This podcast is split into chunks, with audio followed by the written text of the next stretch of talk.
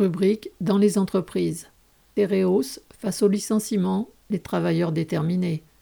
Depuis le 8 mars, la direction du groupe sucrier Tereos a annoncé la fermeture de la sucrerie d'Escaut d'œuvre dans le Nord et de la distillerie de Morin dans la Marne, entraînant 150 licenciements. Mais ce sont aussi les emplois de plus de 300 travailleurs saisonniers embauchés pendant la campagne de récolte et de transformation de la betterave qui seraient supprimés. La direction a mis en place un plan de licenciement et des réunions de négociation s'étendent jusqu'au mois de juin.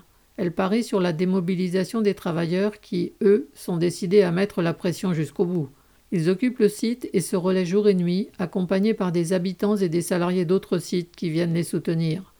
Mercredi 19 avril, des travailleurs de Téréos de toute la France et d'autres usines agroalimentaires de la région se sont rassemblés sur le site de la sucrerie avant une manifestation qui a regroupé près de 500 personnes.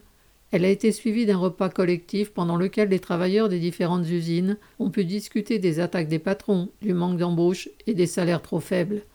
Tereos a réalisé un chiffre d'affaires de 2,975 milliards d'euros sur les six mois à cheval entre 2022 et 2023, soit une hausse de 35% par rapport à la même période un an plus tôt. C'est un des plus grands groupes sucriers mondiaux. Il a de quoi garantir les emplois correspondant Hello.